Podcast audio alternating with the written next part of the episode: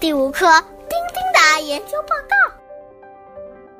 放学了，丁丁一出校门就兴奋地对妈妈说：“妈妈，快带我去图书馆，我要做研究的。”做研究？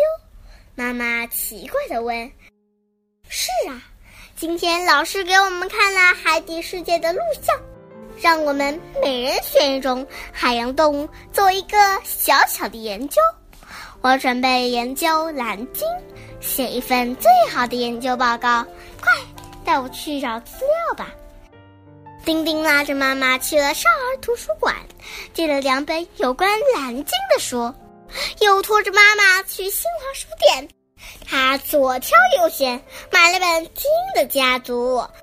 回到家，他一头钻进小房间，认真的看起书来，一边看一边用电脑写着。画着，一星期后，丁丁的研究报告完成了。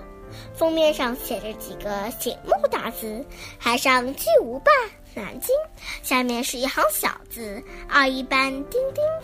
封面的背景是一条蓝鲸，正张开大嘴吞噬一群小虾。